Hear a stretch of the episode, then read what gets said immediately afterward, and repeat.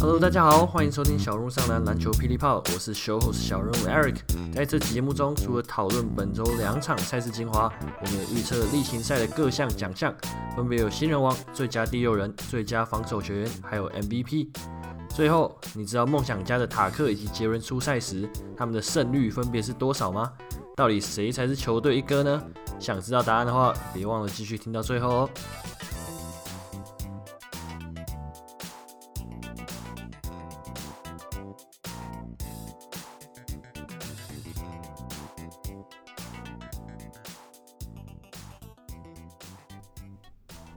Hello，大家好，欢迎收听小人物上篮篮球霹雳炮，我是你的 show host 小人物 Eric。这一周台湾嗯发生了一件大事情，就是我们那个泰鲁阁号列车的失事案件。那我想说，节目的一开始就是想要表达一下，就是对罹难者、还有罹难者的家属、还有伤者的一些嗯关切，然后还有就是你知道 condolences。对吧、然后我觉得这件事情，嗯，还闹得还蛮大。那就连在国外看到呃新闻，当天其实也有点受到影响。不过我觉得至少至少，就是我们还有台湾还有运动还有体育这个事情，然后可以来算是凝聚呃人心。好，那在节目的一开始呢，就先让我们照惯例欢迎一下。狮子军大将军，工程师挥旗手，小人物特派记者，小人物水鸳鸯。Hello，我是水鸳鸯。怎么名号感觉越来越多了？你那个是会一直加的，一直加。特派记者是怎么回事？要不要说一下？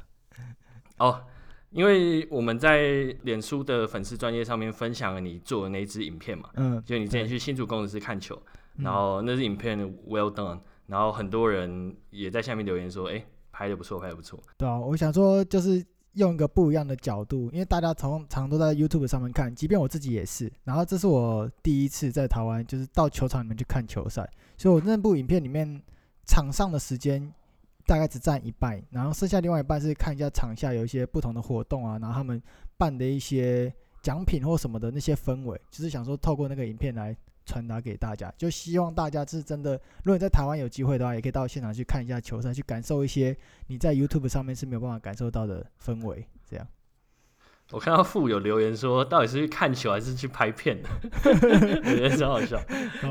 哎、你跟你镜头跟得很紧哎、欸，啊、就是连就是大圣灌灌篮那些你都有抓到。我这边可以分享一下，因为我带的那颗是二四二四零的焦焦段哦。如果没有在玩摄影没关系，其实二四零它就是你会拉得很近，然后我那时候是坐在算是海景，不是第一排啦，但是大大概有到第六排，就是也是算是蛮近的。然后那个时候拉很近的时候，真的我。觉得有打篮球真的有差，因为我打篮球，我知道他们下一步要怎么做，所以我的镜头不是看到球动才跟着动，我是顺着他们的节奏跟着动。所以大圣的可能灌篮啊，或者一些可能 crossover 都还算可以跟得到，但是有时候像可能高国豪他要晃人的时候，我的镜头会跟着被晃掉，就那一卡就 那一卡就不能用，对吧？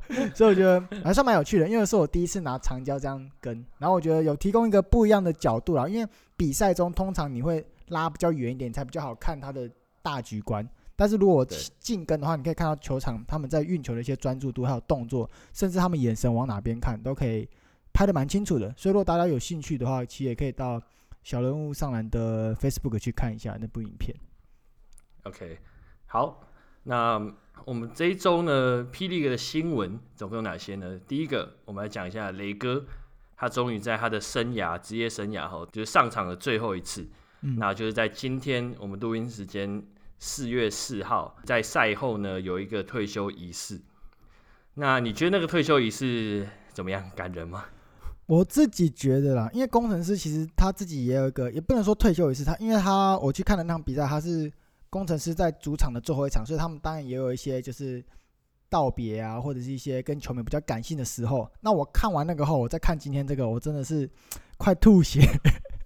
今天直接变工商大会，什么什么卖信用卡啦，卖手表的啦，Nike 球鞋啦，我们全部放一个田磊磊哥，然后就就好像说他身上就开始穿了一些 bling bling 的东西，然后有个磊哥，然后剩下都是哦，我们这个终身免年费哦，这个 Nike 哦，上面有个镭射雕刻的图案啊，这个手表是专属于田磊的纪念表，什么纪念款式，我就觉得 真的是我自己觉得这样子，以球迷的角度来看是没有很没有很喜欢的啦，因为我看不到感性的东西啊，他不如叫一个中，因为我其实在看那个画面的时候。有摄影机 take 到场边的球迷，他真的是在是在哭的，就是有落泪，因为真的是蛮感动，就感觉得出来他应该是很忠心，可能这二十几年来就是一直都在看天雷打球这样。那结果我我觉得你不如请他上来讲个五分钟的话，我觉得都比较感人，因为我看一些。一些达官显要在那边致辞啊，然后叫田磊的名字，然后就是讲的很生疏，就感觉他跟他根本就不是到太熟，但是因为要终身免年费，然后然后就出来讲一些话，我真的是我自己看起来我觉得不感人。嗯，我我那时候看的时候，我想说，第一个我记得是谁啊？呃，是台新银行吗？好像就是他，从终身免年，哎没有，哎从 Nike 球鞋开始是不是？我有点忘记了。Nike Nike 那个时候我看的时候，我想说。嗯 What the fuck？就是我原本是期望说，可能呃会有一些像譬如从队友开始致辞啊，然后或者是以前的教练、以前的队友等等。对。结果发现不是哎、欸，就是我觉得最吊诡的事情是在现场讲话的都不是跟田磊很很呃怎么讲，就也不是队友，然后也不是以前的教练，对，然后反而是那些比较重要的人，都是用影片的方式来呈现，我就觉得、嗯、啊，完全感觉就没有。我觉得这这一点有点。不知道从球球迷的角度来看，我觉得有点不 respect 田磊作为台湾就是对篮坛贡献那么大的一个人。嗯，而且我想看到的也是一些他以前队友跟他的对话，因为其实他的队友根本就有来到现场，那你为什么要在现场放一些队友录他的影片？我觉得这样很尴尬，就变成说人都在现场了，但是我们看影片，那不如就让那个人下来，然后给他麦克风，然后两个出现点对话，因为。今天的田磊基本上都没在讲话，他就站在场面一个很尴尬，然后就终身免年费，呃，Nike 球鞋，呃，手表什么的，然后田磊都没讲到话哦，然后就很奇怪，就好像大家轮流上来变成那个时装走秀、配件周之类的感觉，我就觉得我我其实我我是可以我是可以了解他们那样那样做，因为毕竟可能资金就是真的不多，嗯、那厂商其实我今天有在想这个问题，假如说对。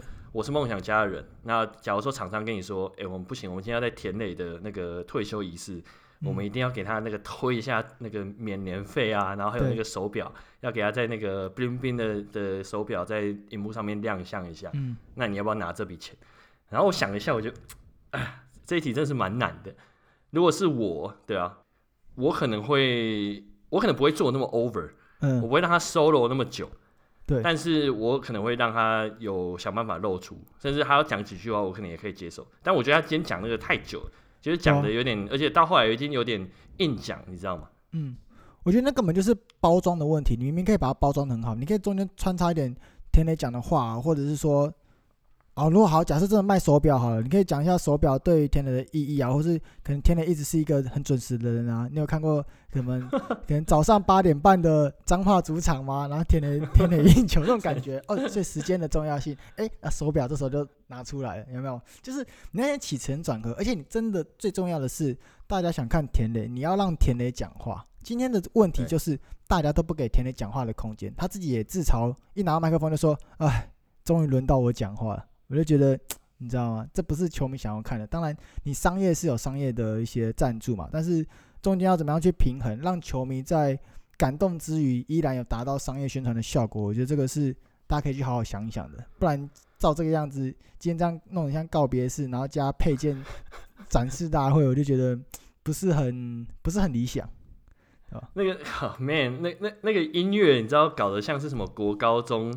的那种毕业典礼的那种感觉，我觉得，哇靠！你知道那个音乐，我记得没错，好像是那种什么国中会有一些什么直笛班，然后上场毕业毕业典礼在那边吹的音乐。But anyway，嗯，嗯我在这边还是祝福磊哥。那呃，其实他今天也说，嗯，他退休之后会继续在梦想家的管理层服务嘛。那、嗯、呃，这一点我我也是呃觉得蛮开心的，因为。就是继就是在原本在球原在原本的球队，然后继续为那支球队服务，我觉得也是一件好事。那对啊，在这边就祝福磊哥啦。本周的第二个新闻呢，就是我们台湾小将马建豪，他获取了呃美国乔治亚州大的奖学金，那成为第七个台湾人在 NCAA Division One 获得奖学金的人。他其实也是你的学弟啊，就是松山高中的、啊、的球员。不过他打完松山之后，他就马上去美国，好像打了两年的呃的，其实我不知道他那两年打什么。不过他两年之后，算是培训的那种那种呃 institution 吧。嗯。对啊，然后之后就终于拿到。那乔治亚州呢？它其实是隶属于 Division One 的 Sun Belt 的联盟哦。这一点最对我们最难能可贵的是，这支球队在过去十年的时候，曾经有打过四次的那个三月风。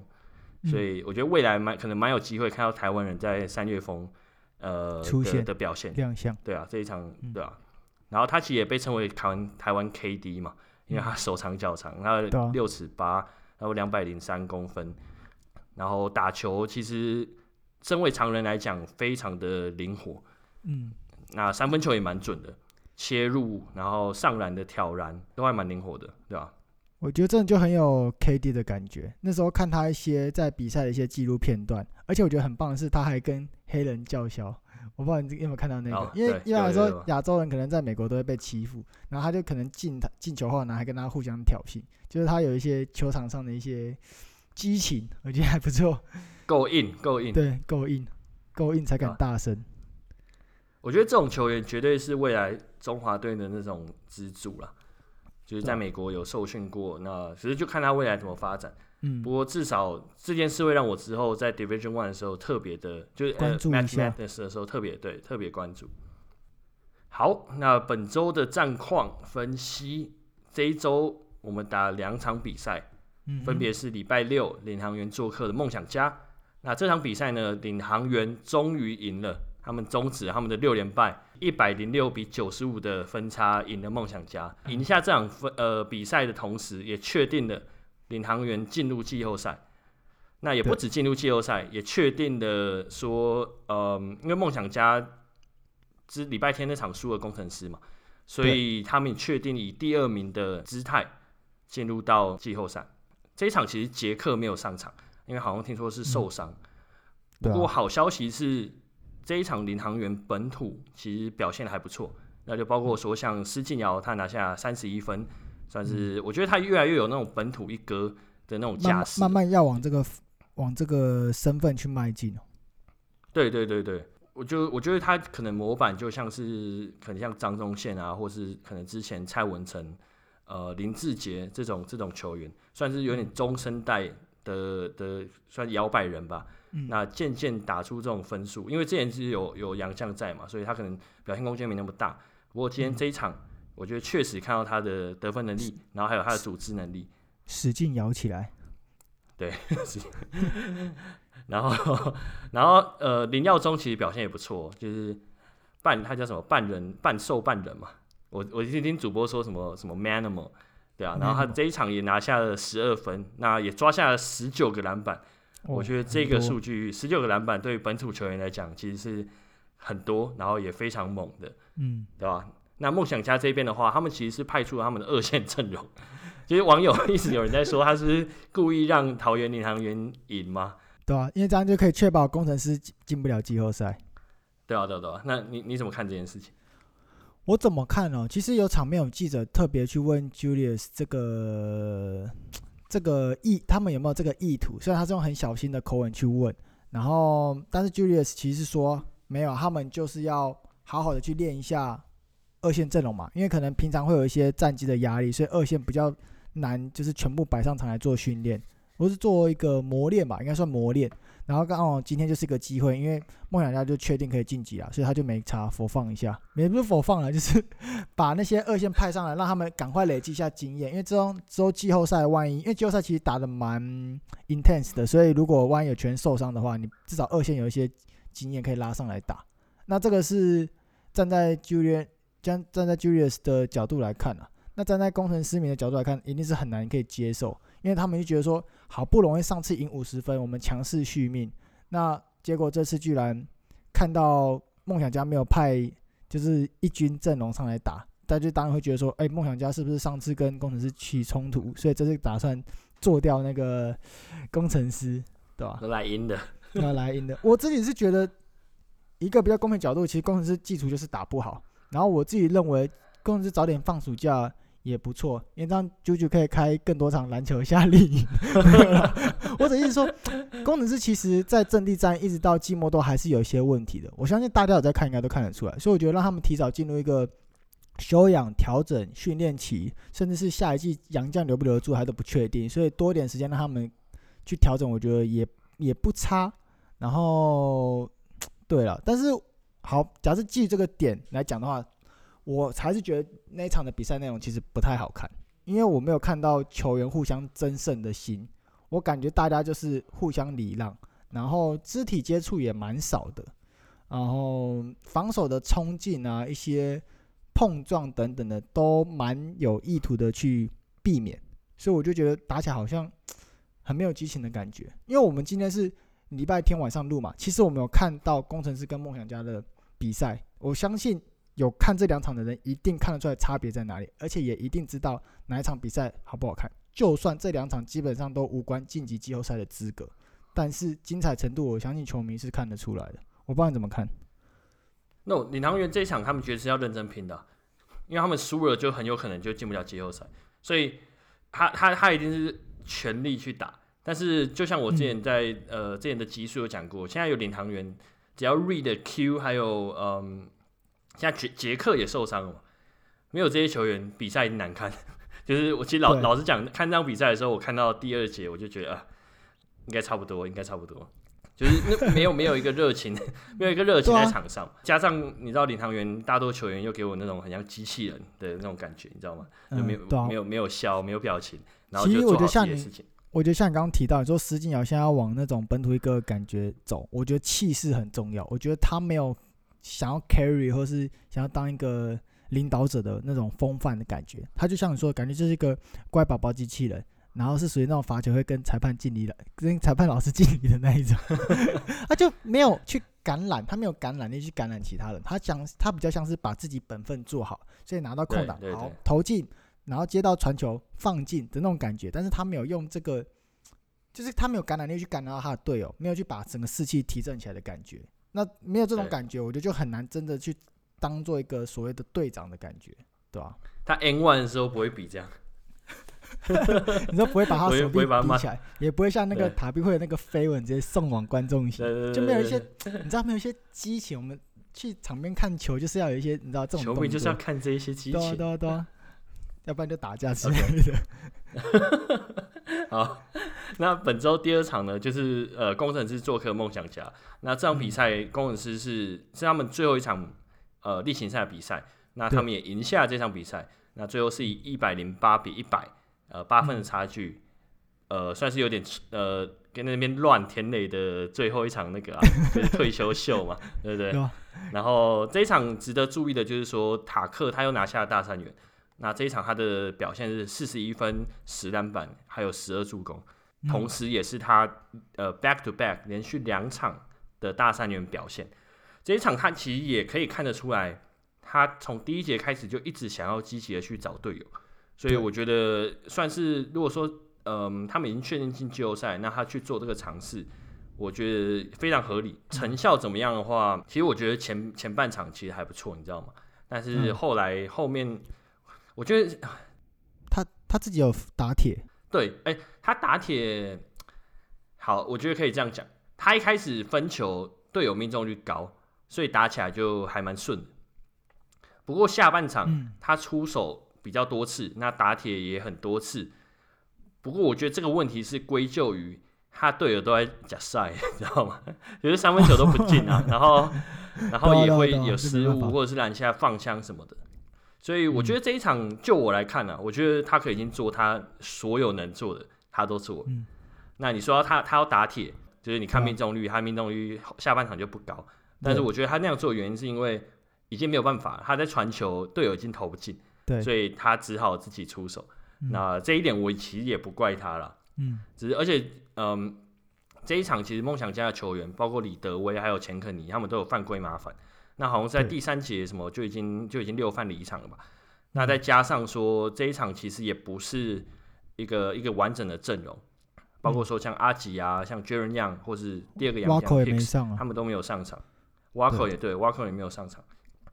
So yeah，你说要责怪塔克吗？我觉得好像好像也还好，对吧？那反反观是塔毕这边，嗯、塔毕打出蛮亮眼的表现，他拿下三十七分，然后十六篮板，然后最后其实下半场很明显，塔壁就是没有人守住，他就在禁区随便弄，没有人可以，没有人可以管得了他，随便赢？真的站在二楼打球，我觉得最主要还是因为那个就是梦想家的中锋啊。就禁区的球员，他们在上半场的时候就陷入了很多犯规麻烦。他可能一开始没有控制好，而且你有没有感受到这一场的裁判开始吹得很严，就是一点点还蛮多那种摸毛犯规。但是我觉得摸毛没关系，就是他大家都感觉到他是两边都有一点动作或者一些肢体。今天也出给出蛮多的违反运动家精神的那个犯规，所以其实代表这一场裁判真的是有一些把那个尺度再抓得更严。那抓得更严的话。塔壁就就是去制造更多碰撞嘛，那这样子梦想家的中锋就就很早就陷入犯规麻烦。然后像你说的一样，当他们第三节都离场后，第四节就塔毕的天下，所以他今天才可以直接猛灌，直接拿三十七分，对吧？算是蛮对啊。而且一开始他们，我记得他们是先发那个梦想家先发王柏智嘛，嗯，那他作为一个他他我记得他不到两百公分，还有一百九十五，对，然后但是吨位很很重，对，很重的一个球员。嗯呃，我觉得很明显，他可能经验不足啊，但是他就是扛不了塔毕。对，但是他能够在他投篮今天看起来是状况是还不错，他今天状况很好。他也对第三节也拿下蛮多分数，不过在防守端，我记得他有被杨也是被阿敏哥吼，这一点我觉得他防守，我觉得算梦想家算是对他蛮蛮有蛮多的耐心的，就包括说像塔克看到很多次他都会上去鼓励他或者跟他讲说该怎么做，那包括像是教练 Julius 他也会。把他叫过来说：“哎、欸，你刚刚可能哪边提点一下，提点一下。”其实我觉得王柏智他他是一个蛮，我觉得他是一个蛮特殊的球员，因为一般来说我们看到中锋都要很高，然后可能不会那么快，但是他偏偏不高，但是他超快，所以其实他有蛮大的潜力去篮下去做一些吨位的可能卡位啊，或者是单打都蛮有效，只是。真的没办法，因为真的塔毕比他高太高了。但是我觉得他如果去打赛瑟夫，或者去打像李德威那种，我觉得李德威可能都扛不住王柏智。所以我觉得他是有一些，就是算是可造之材了。我也蛮期待他未来的发展。对啊，他他防守端他能做的就只是提前把别人扛扛出去禁区外，嗯、不然他他他身高就是那边。不过进攻端的话，不知道我我其实对王柏智这个球员是蛮有好感，嗯、就是我觉得他蛮灵活，然后身材。也也在场上非常的特别，对啊。如果他的脚步能够练好，低位那种脚步，他说不定能够发展像像你知道像在马刺队那个 Boris Diaw 那种那种球员，就、哦、他身材也很厚实，对那他的传球视野也好，脚步也很好，嗯、常常在禁区那边，然后一些鬼鬼步、鬼子，然后转身，对吧、啊？迷踪步上篮得分，所以 Well let let's see。好，那以上呢就是本周两场赛事。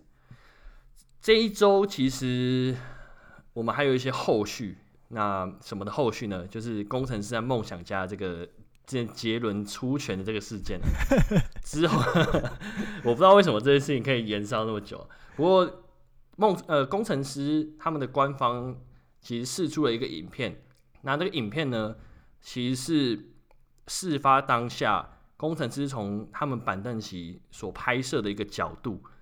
在那次影片，我们可以清楚的看到发生的当下，其实高景言，也就是工程师的 GM，嗯，他其实是冲出去，然后想要跟裁判，他没有，他一开始先挡住所有的板凳席，对，叫他们不要上场，没错，对，不要不要冲到场上，因为这样是会吃踢。对，那第二个的话，林冠伦其实已经失控，林冠伦就冲上去，然后一直一直一直叫，一直叫。嗯，不过后来我觉得有趣的事情，其实其实这件事也是 Hunt 跟我讲的，就是他他就是私讯我说，哎、欸。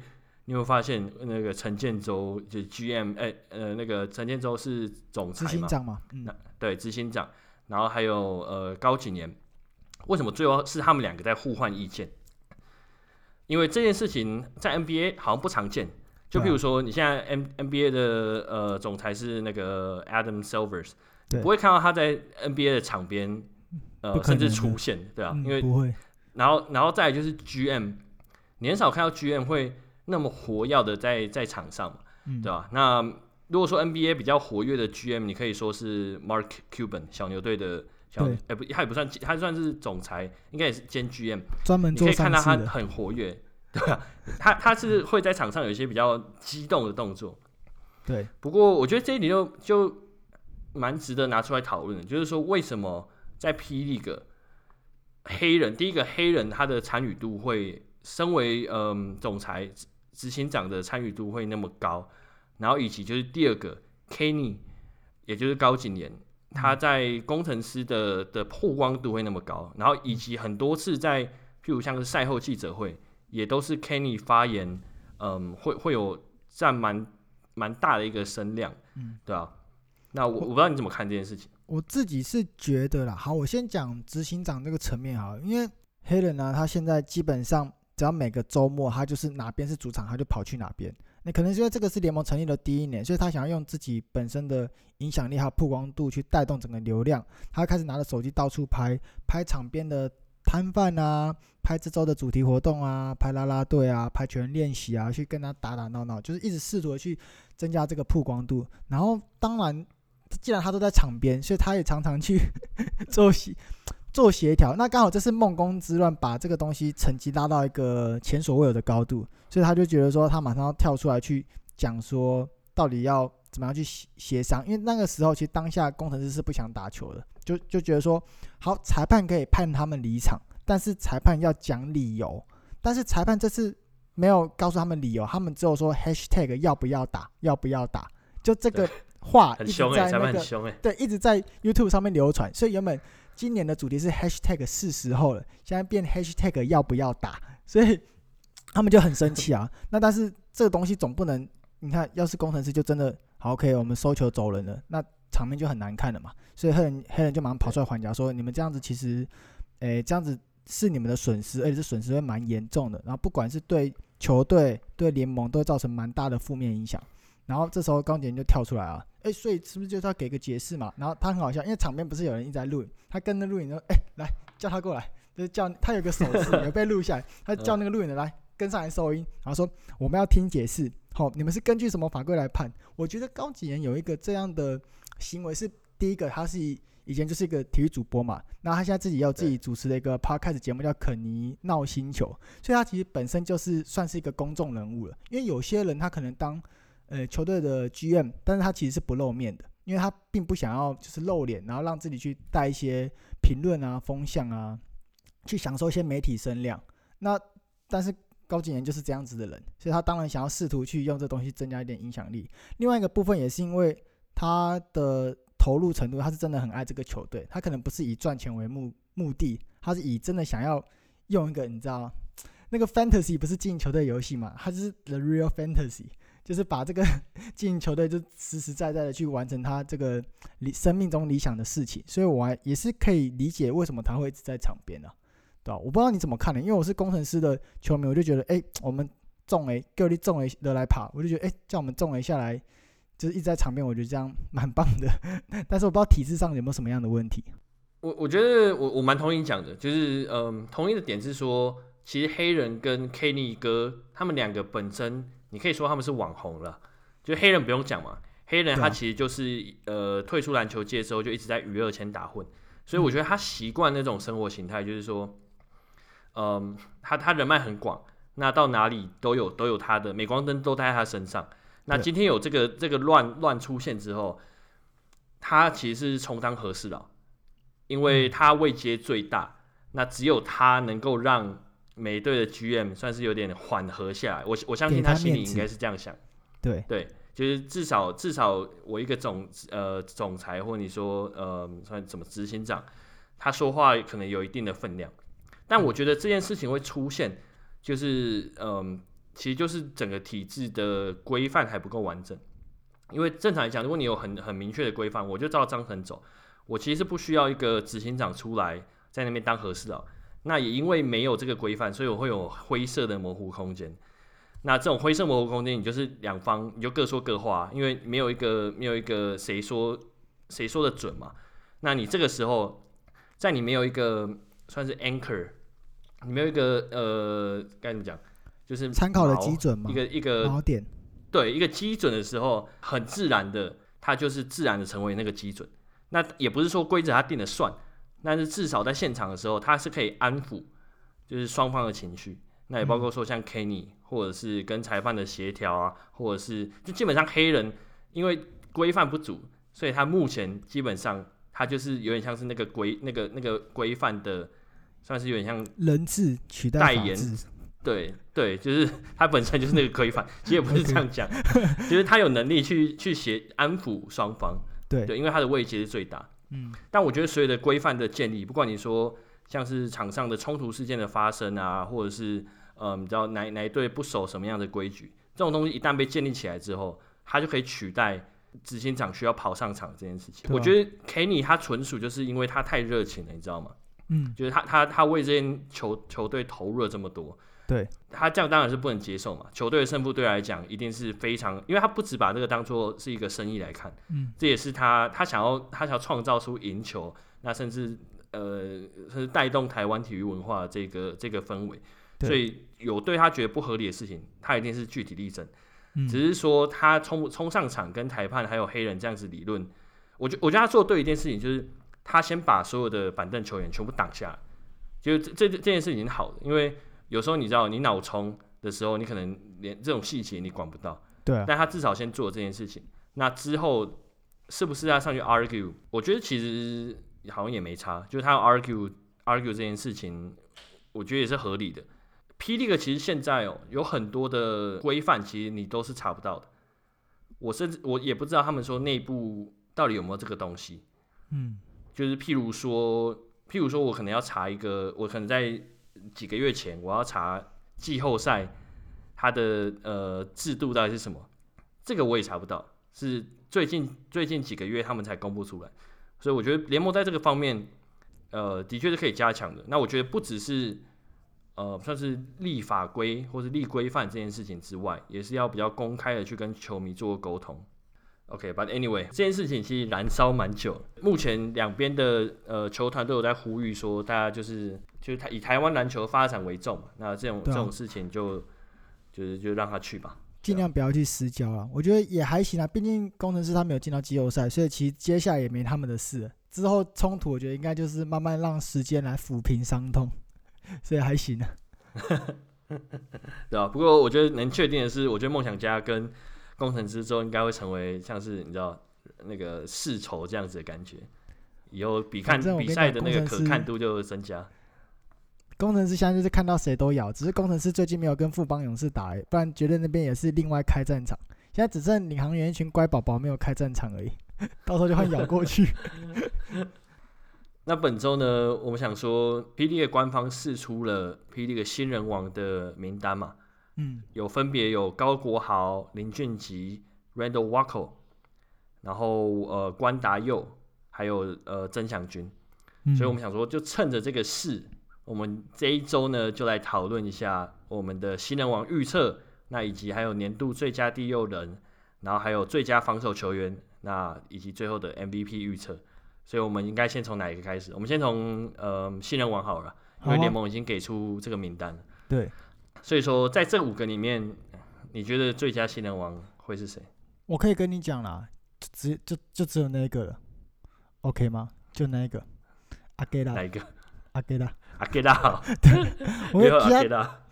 反正我可以跟你讲，对啊，我觉得就是阿盖拉，因为阿盖拉他的。也不要讲阿给拉，就是俊吉啊，俊吉他的表现，呵 呵他表现真的很好。你相较其他的候选人来说，他的表现真的是毋庸置疑。而且大家一开始可能没有预测到他这么好，但是可能当他克老师不在的时候，他一他一出现，他顶住那个压力，然后直接射爆。而且自从他得那得得就投进超多三分球那一场以后，他的表现就一直很稳定的好，而且他的得分效率非常的高。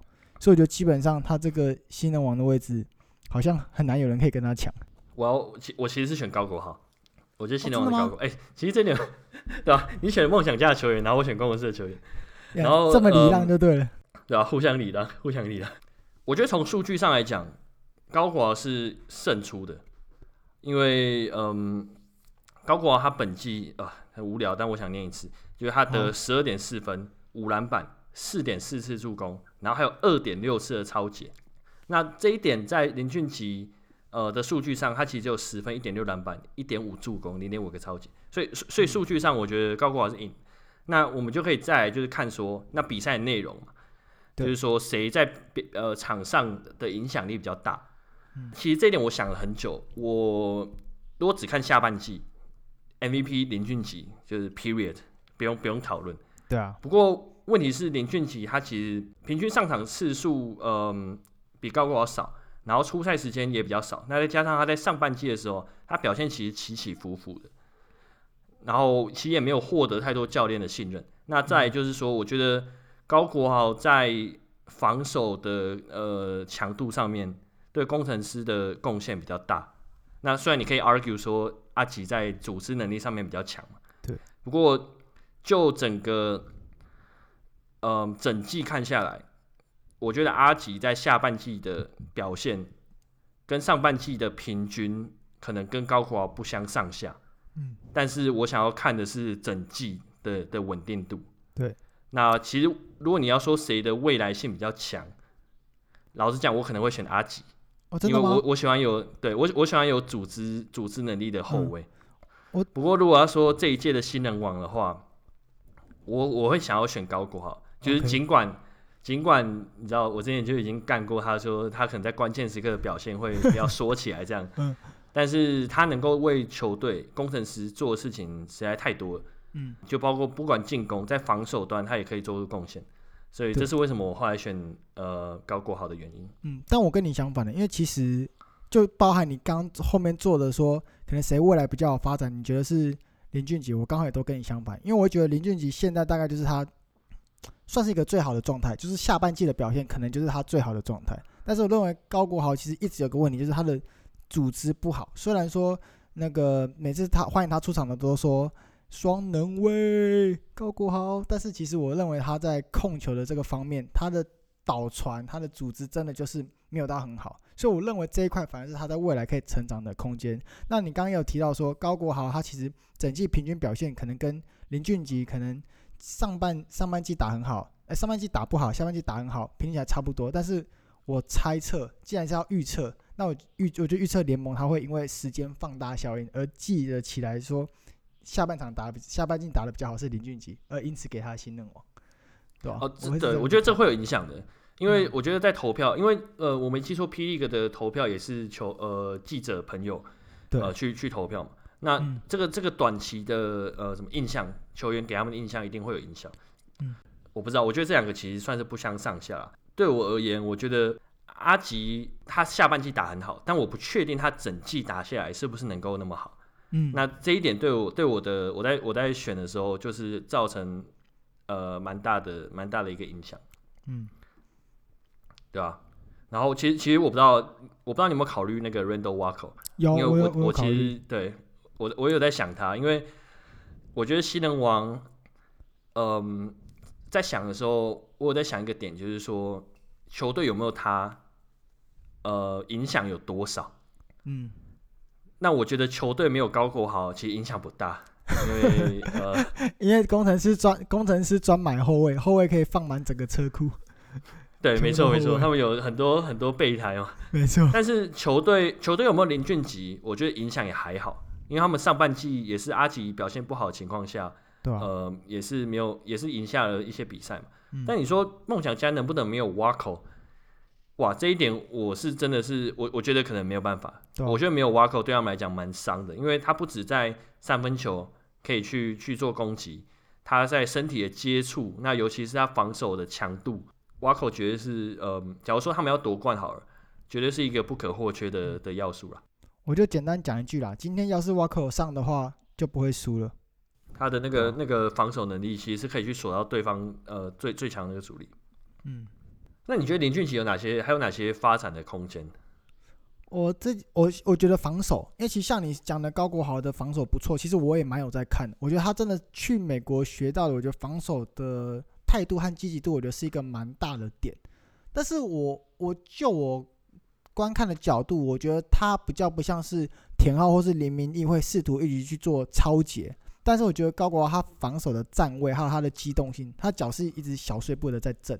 所以我认为他在防守上是比较不容易被正面突破的，而且他的站位我觉得还也蛮扎实的，体力也够。那相较之下，可能田浩或是林明义就比较像是那种去看对方的运球，会想办法去做超解。但是如果这个超解没有超到的话，很伤，会直接被过。所以我认为高国豪是一个算是稳定的防守后卫。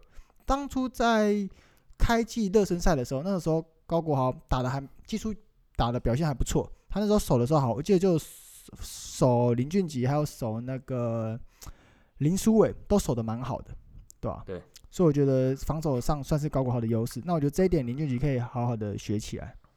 我反而是觉得说组织能力这种东西啊，你也可以说是篮球 IQ 啊，嗯，呃，很难练。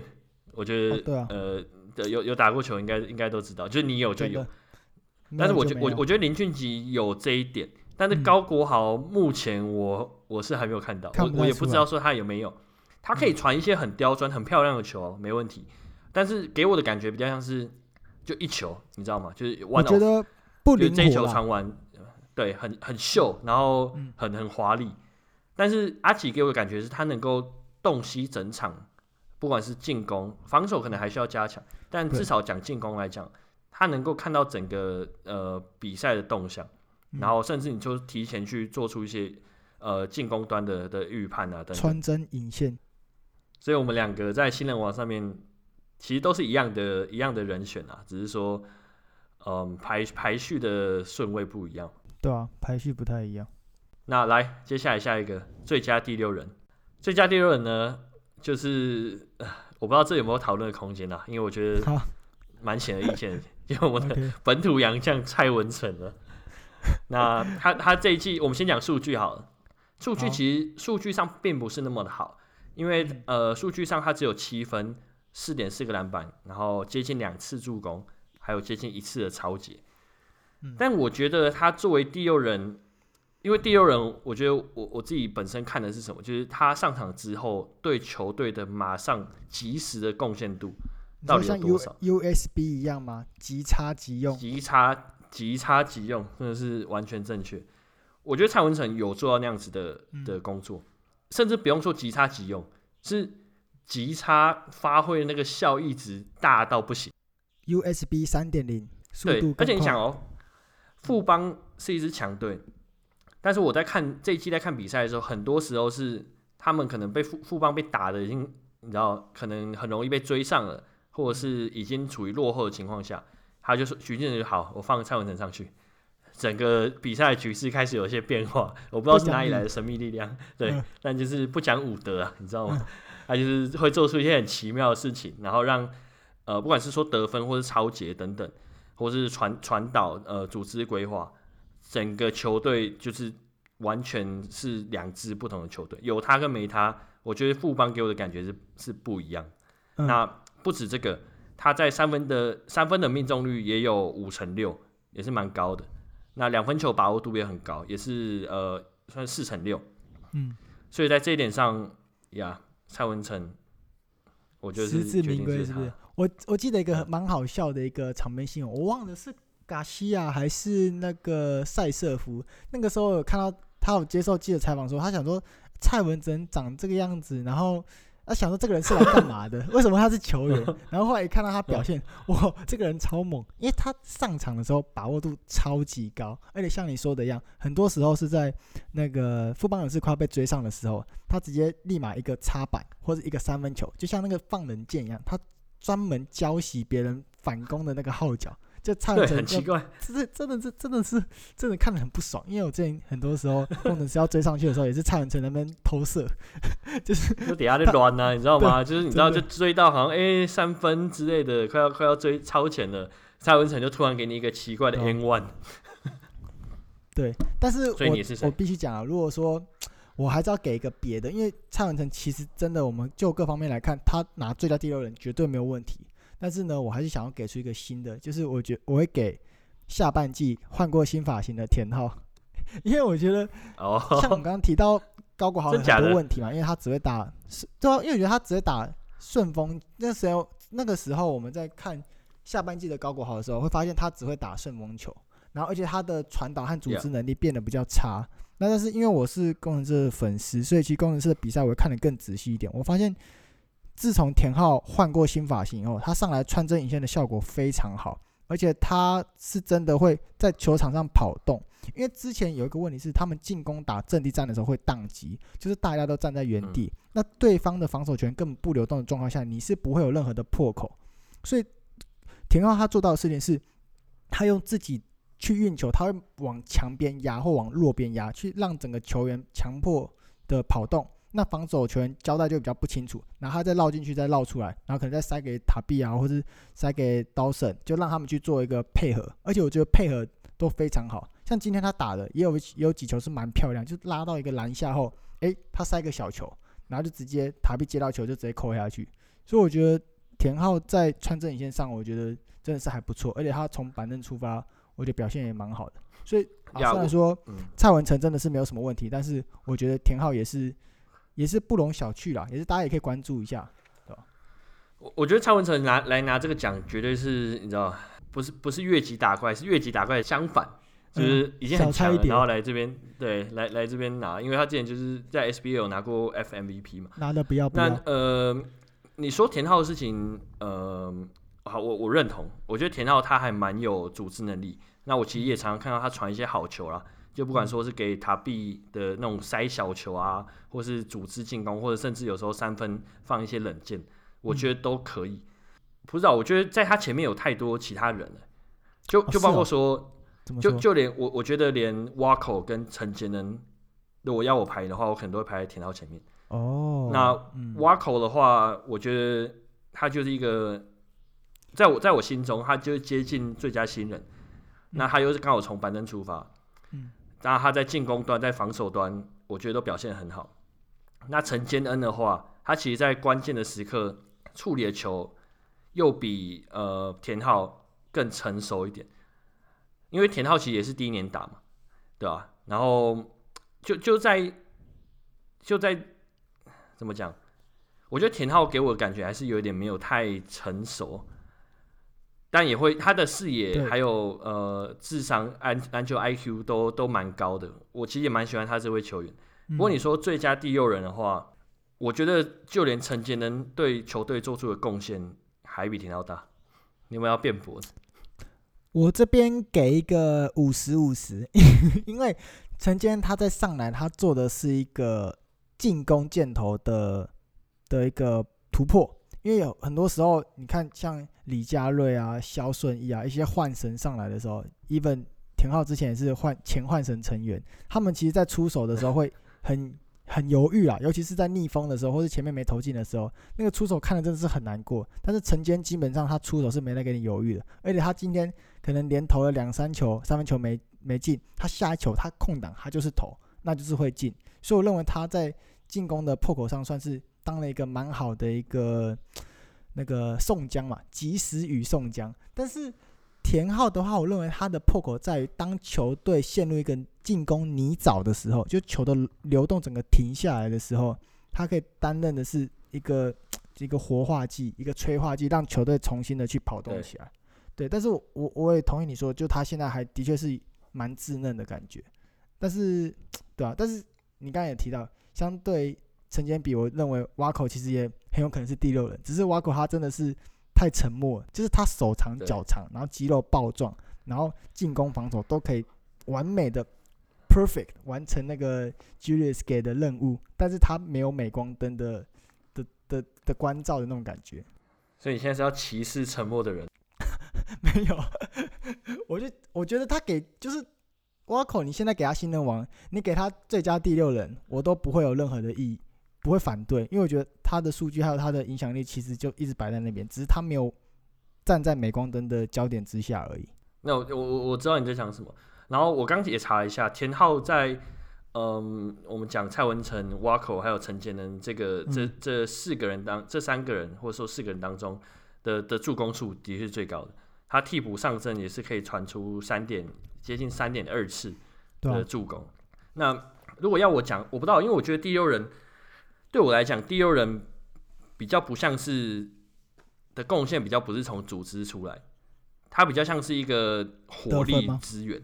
对，得分，或者是你可以或是你你像蔡文成一样，有非常对球队有非常剧烈的一个呃影响。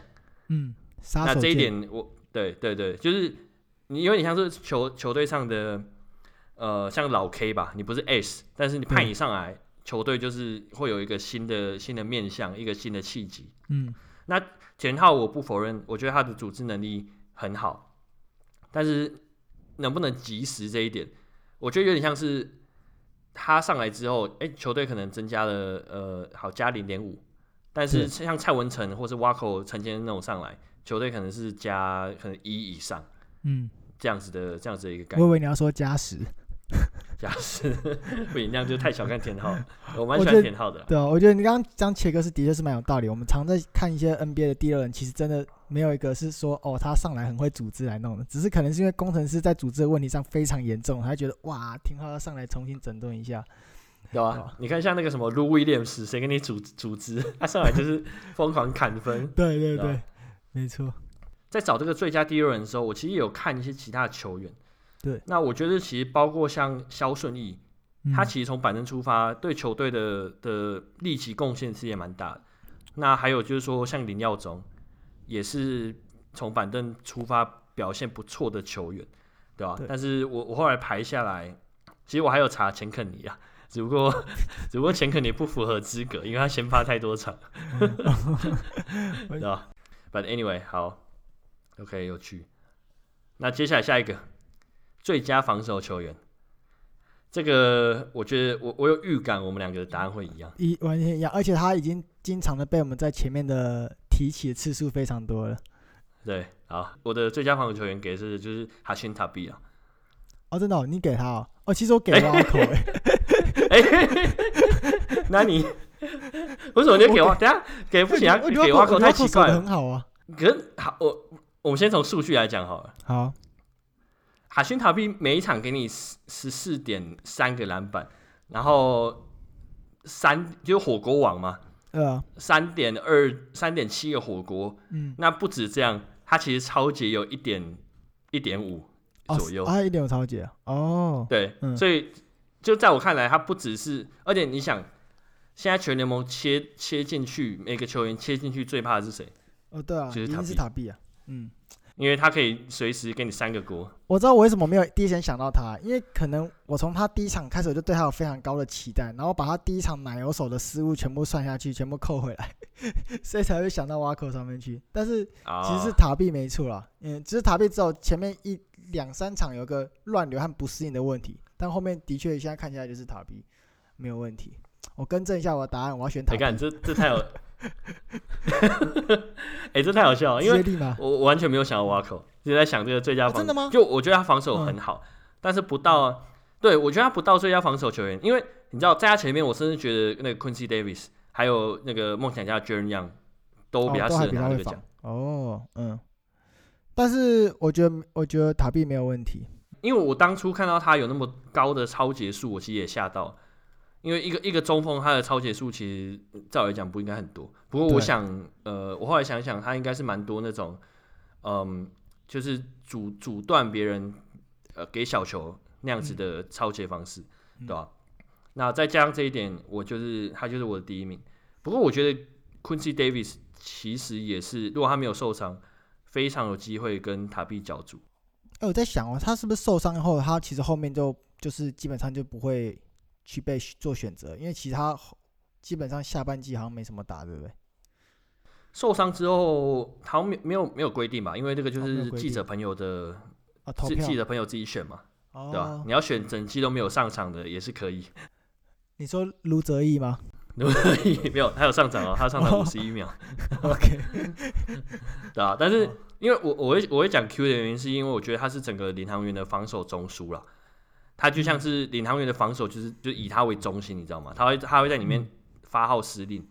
那再加上他有经验嘛，他可以指挥队友，然后就是说，哎、欸，你要你要轮转啊什么的，你你应该站到哪边去，对吧？对，然后他火锅其实也盖蛮凶的嘛，嗯，常常我觉得在塔壁之后的那个人就是 Q 了，就是切进去的人就要担心 Q，对吧？但我觉得塔壁真的是跟其他人拉出很大的那个，算是我刚我必须承认，我刚刚必。有点口误，而且我太看重塔壁那一两场的那个奶油手，可能对我那个潜意识的伤害造成的太巨大，导致我忽略他后面的六扇门火锅手的精彩表现。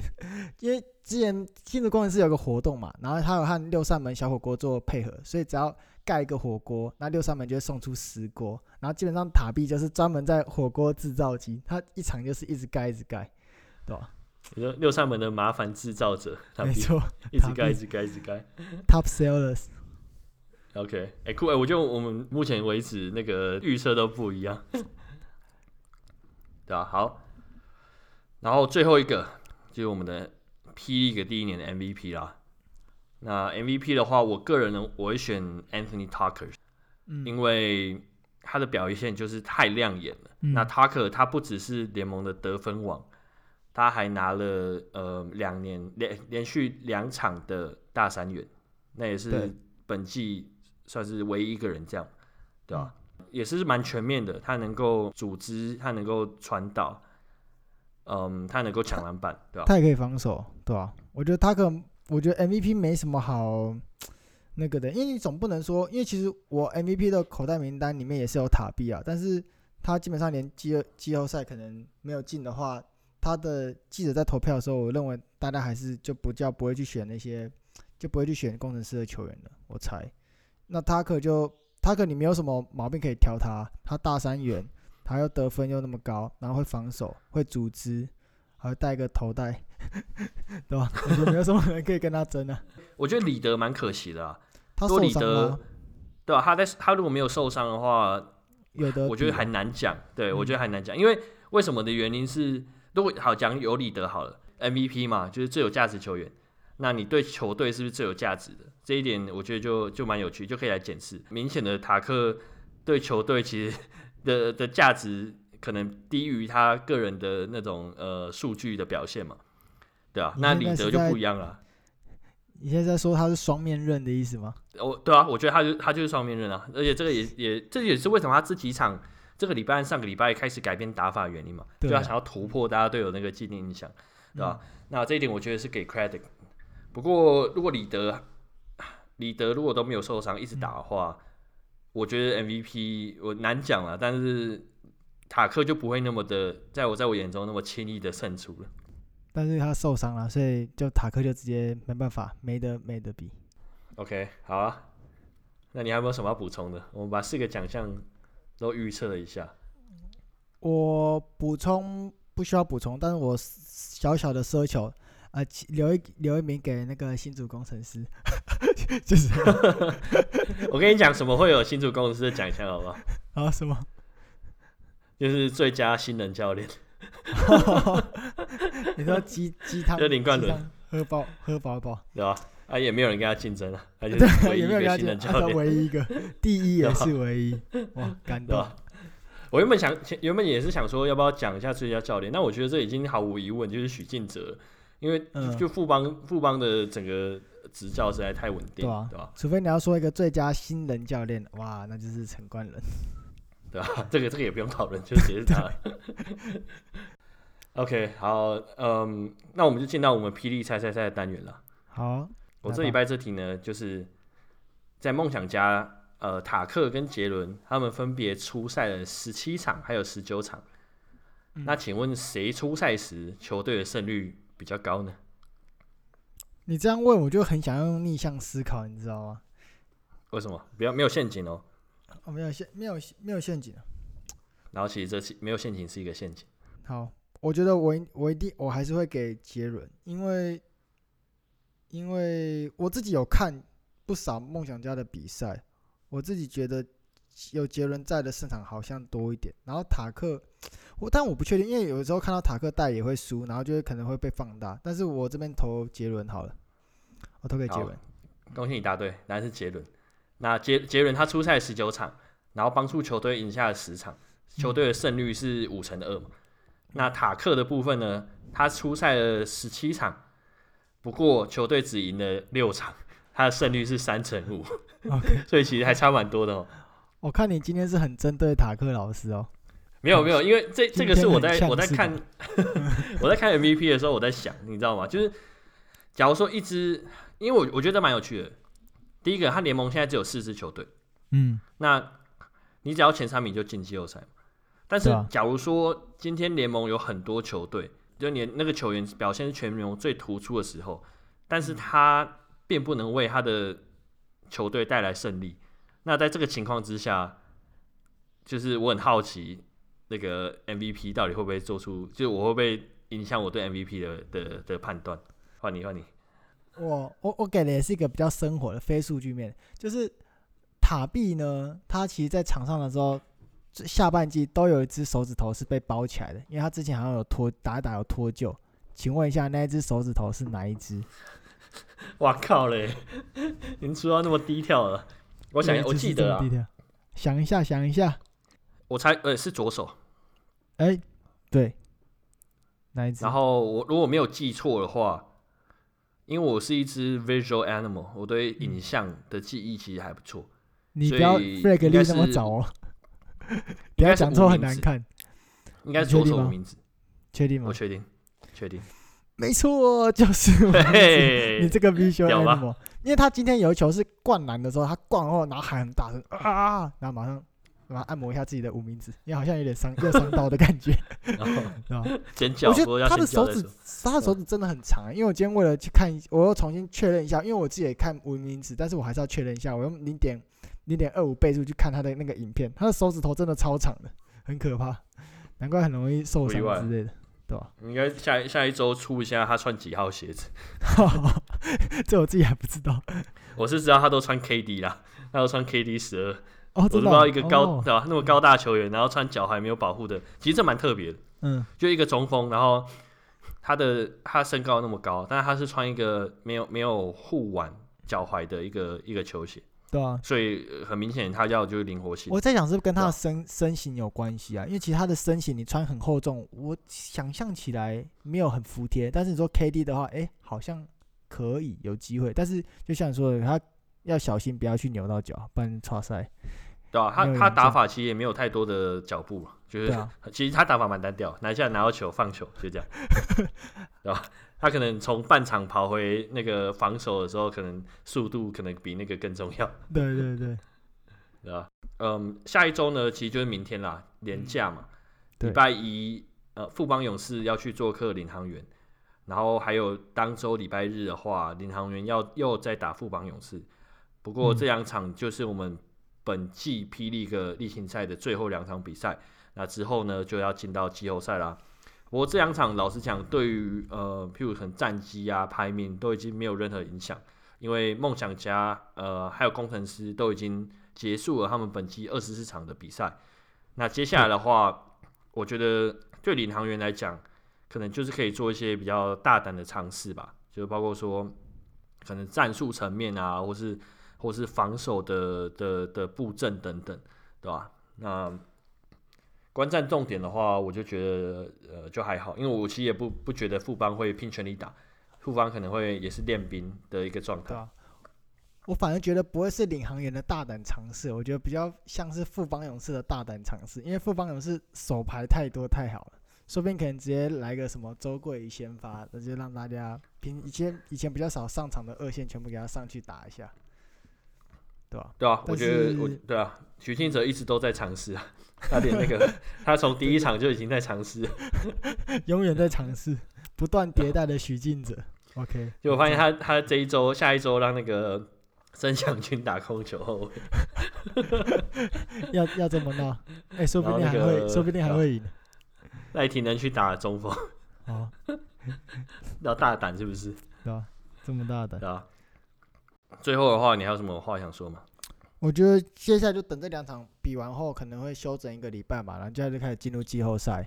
那我觉得季后赛，我觉得还蛮期待的，因为因为 P. League 毕竟是第一年，那第一年季后赛我也很期待，可能最后的奖杯会长什么样啊？季后赛会不会可能总冠军赛啊？一直到对，一直到接下来所有的每一场比赛，可能都会有一些不同的仪式或是活动。所以我觉得大家如果蛮期待，或想要知道更多资讯的话，就是一样去追踪一下各大的粉丝专业。那我觉得应该是先以 P League Plus 为主吧，因为之后可能季后赛的时程，然后一些细节内容，包含花絮的影片，应该都会在 P League Plus 的官方网站释出。对，大概就是这样。工程师放暑假了。放暑假了，提早练兵。啊，感谢大家的收听。那如果你喜欢我们节目的话，也帮忙分享给你的朋友。然后还有到我们的 Apple Podcast 上面给我们五颗星的评价。本周的节目就到这边告一个段落。我是小人物 Eric，我是小人物水鸳鸯。OK，那我们就下周再见喽，拜拜，拜拜。